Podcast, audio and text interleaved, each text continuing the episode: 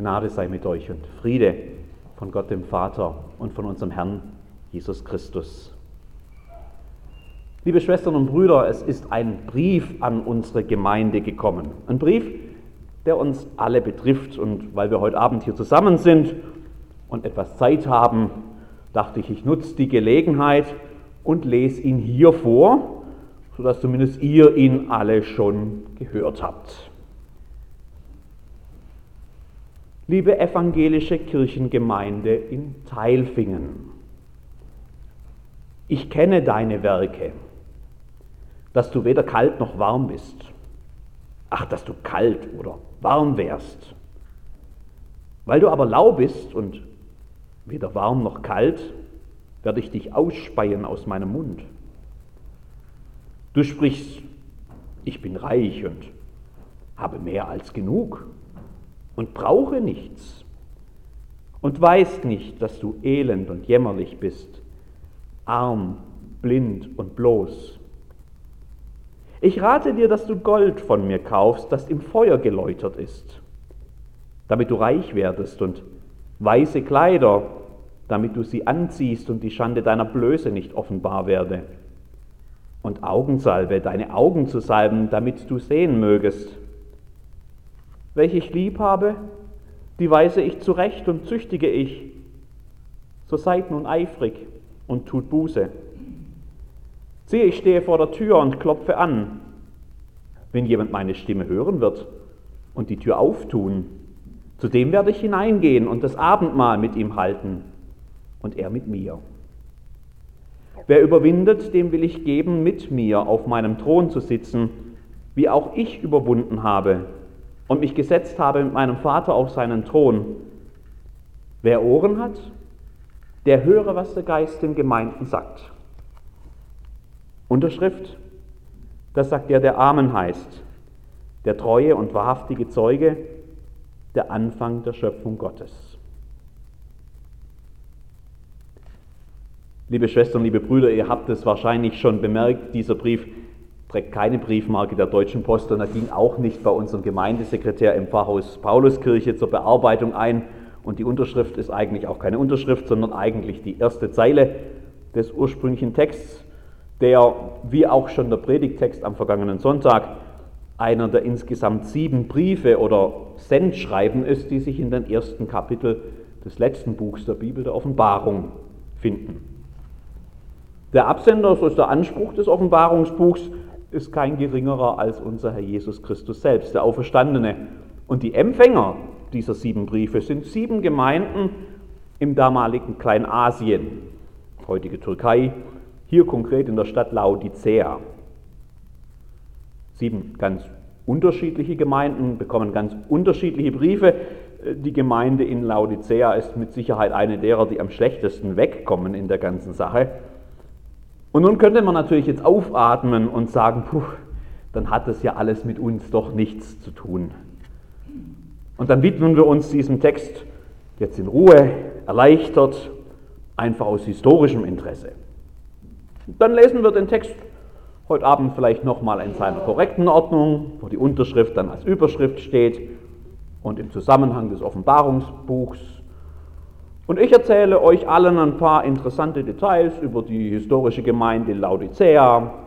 Da kann man ganz interessante Sachen entdecken, was das mit dem Gold und den weißen Kleidern ist und der Augensalbe, für die Laodicea auch historisch bekannt war. Und dann kann sich jeder von uns ein Urteil bilden über das Wesen oder das Unwesen dieser Gruppe von Christen im ersten Jahrhundert der Christenheit. Und wir im Jahr 2018 hier in Teilfingen, wir sind dann fein raus. Das wäre auf jeden Fall eine bequeme Sache. Die andere Möglichkeit wäre, dass wir uns gemeinsam vornehmen, quasi so als Experiment heute Abend, den Buß- und Betag mit seinem unangenehmen Thema ernst zu nehmen. Und das könnte heißen, dass wir uns heute Abend einfach so im Rahmen dieses Experiments tatsächlich einmal selbst mit als Adressaten dieses Briefs verstehen, so wie es Christenmenschen durch die Jahrhunderte durchaus immer wieder getan haben. Nun tun wir das natürlich nicht furchtbar gerne. wenn der Bus- und B-Tag und dieser Brief an Laodicea eines gemeinsam haben, dann das, dass sich da eigentlich niemand gern davon angesprochen fühlt. Es macht mir kein Problem, über die Fehler und die Schwächen, ja sogar die Sünden vergangener Generationen und historischer Gemeinden nachzudenken. Im Gegenteil, das tut mir sogar richtig gut. Aus meiner heutigen Perspektive, so rede ich mir das zumindest immer ein, da weiß ich dann ja immer alles besser. Im Englischen gibt es so einen Spruch, der heißt, Hindsight is always 20 of 20. Heißt auf Deutsch sowas wie, im Rückblick hat man immer die volle Sehschärfe. Da ist vielleicht auch was dran. Es macht mir auch kein Problem, hier und heute in der Gegenwart über die Fehler und die Schwächen, ja auch die Sünden anderer Menschen nachzudenken. Im Gegenteil, also mir fallen da immer gleich Personen ein, denen so ein richtiger Buß- und Betag sicher mal ganz gut tun würde. So, so mit ganz viel Beten und mit noch mehr Buße. Die mal, um diesen Wortsinn so auf die Spitze zu treiben, vielleicht auch mal büßen müssten. Da hätte ich gleich eine ganze Liste.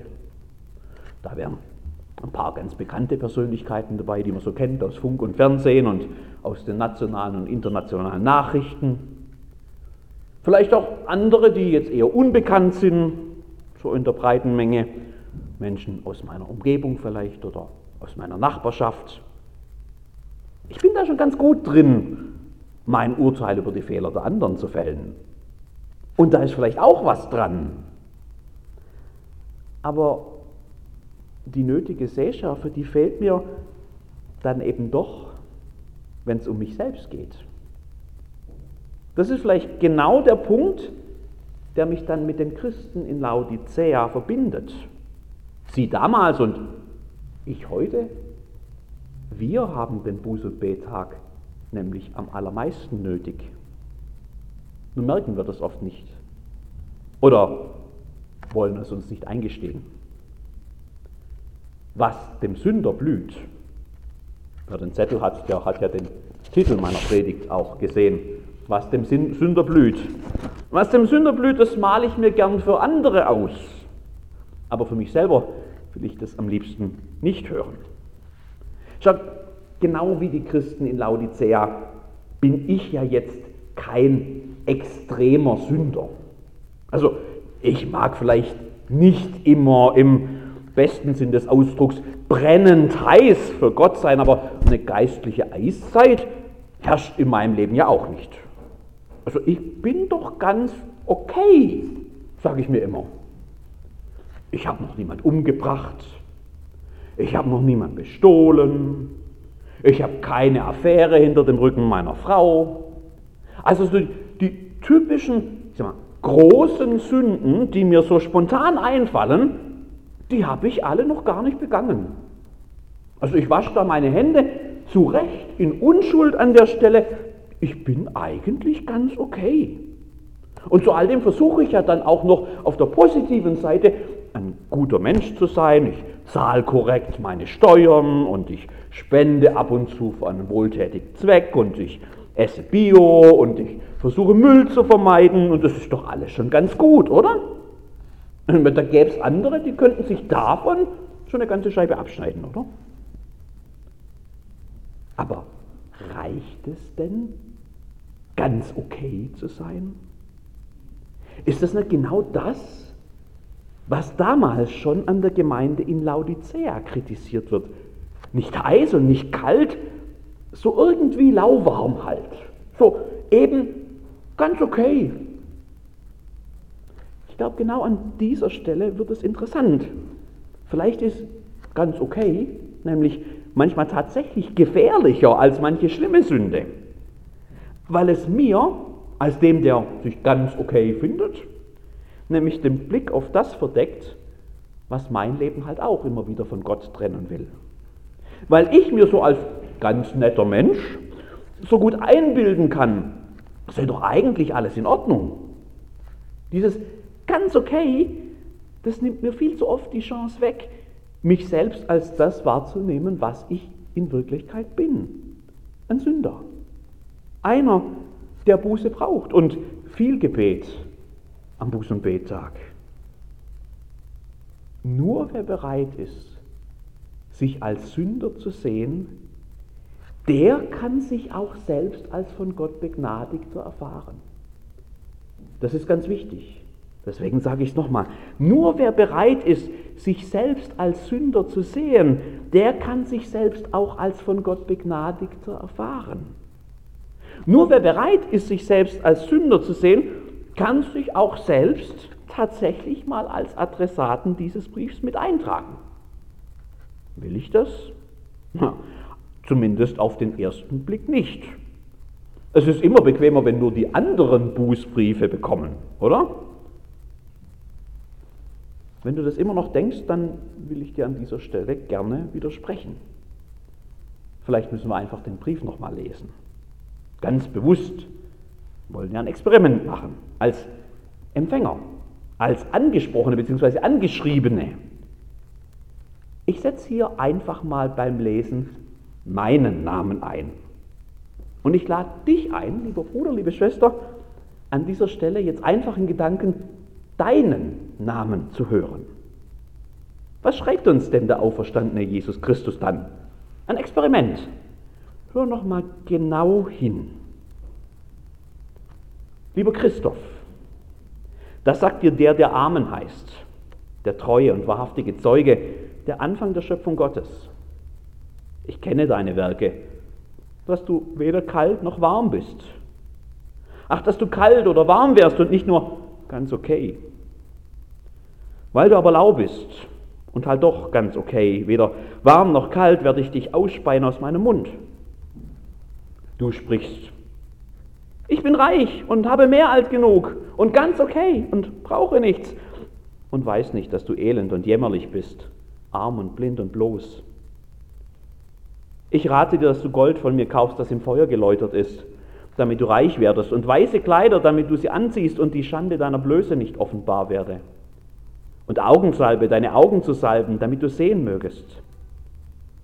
Welche ich lieb habe, die weiß ich zurecht und züchtige ich. So sei nun eifrig und tu Buße. Schau, ich stehe vor der Tür und klopfe an. Und wenn du mal eine Stimme hören wirst und die Tür auftust, dann werde ich zu dir hineingehen und das Abendmahl mit dir halten und du mit mir. Wer überwindet, dem will ich geben, mit mir auf meinem Thron zu sitzen, wie auch ich überwunden habe und mich gesetzt habe mit meinem Vater auf seinen Thron. Du hast Ohren. Also höre, was ich nicht nur den Gemeinden, sondern auch dir sage. Wie war das jetzt? War das angenehm, so ganz persönlich so einen Brief zu kommen? Wahrscheinlich nicht. Also ich bin nicht glücklich, wenn man mir schreibt, dass mein Leben zwar vielleicht ganz okay ist, aber trotzdem ungenügend. Ich bin schockiert, wenn ich hören muss, ich sei elend und jämmerlich und arm und blind und bloß. Ich bin verstört, wenn mir angekündigt wird, ich würde ausgespien werden. Da regt sich in mir ganz gewaltig Widerstand. In meinem Kopf, da stelle ich längst eine aufwendige Verteidigungsrede zusammen. Ich will mich rechtfertigen. Ich will das erklären, das irgendwie wieder gerade rücken, wenn es sein muss, auch schönreden. So will ich nicht dastehen. Ich brauche keine Lobreden, aber ich will zumindest wieder ganz okay sein. Und wenn mir das abgesprochen wird, auch von Gott, dann wehrt sich alles in mir. Vielleicht ist aber mein innerer Widerstand an dieser Stelle eben auch schon so stark, dass ich gar nicht mehr in der Lage bin, ruhigen Gemüts zuzuhören und nachzudenken, worum es eigentlich geht in diesem Brief. Ich höre da nur noch elend und jämmerlich und sei eifrig und tue Buße. Dabei sind die stärksten Worte in diesem Brief doch ganz andere. Doch die Versprechen Gottes, die er mir hier zuspricht, hast du die, hab ich die überhaupt gehört? Ich stehe vor der Tür und klopfe an. Ich will Abendmahl halten, ich mit dir und du mit mir. Ich will, dass du überwindest. Ich will dir geben, dass du mit mir auf meinem Thron sitzt. Ich will zu dir reden, sodass du es hören kannst. Das klingt doch schon ganz anders, oder?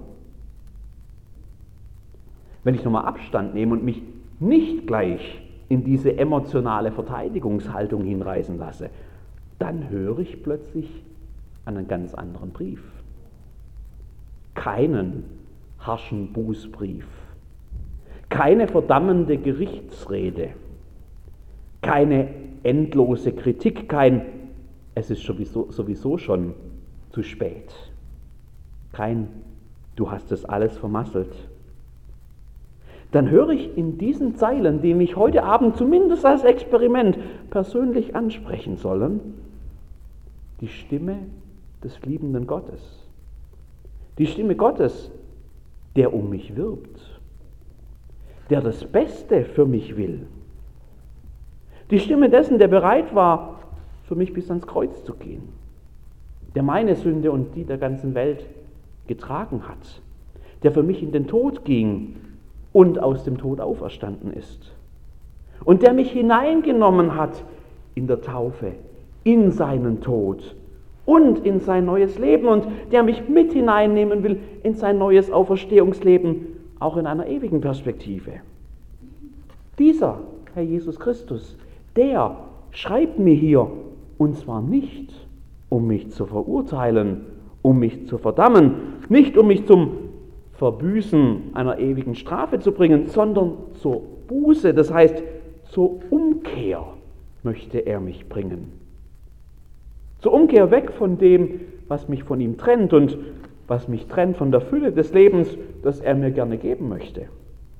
Zur Umkehr von dem, was mich vielleicht ganz okay aussehen lässt, aber mir verbirgt, dass ganz okay nicht das ist, wozu mich Gott geschaffen hat zur Umkehr hin zu ihm, der mich liebt und der mir das Leben gibt und der mich einlädt, auch in diesem Brief, zur Gemeinschaft mit ihm, sichtbar ausgedrückt und nachher von uns gefeiert, in Brot und Wein im Abendmahl.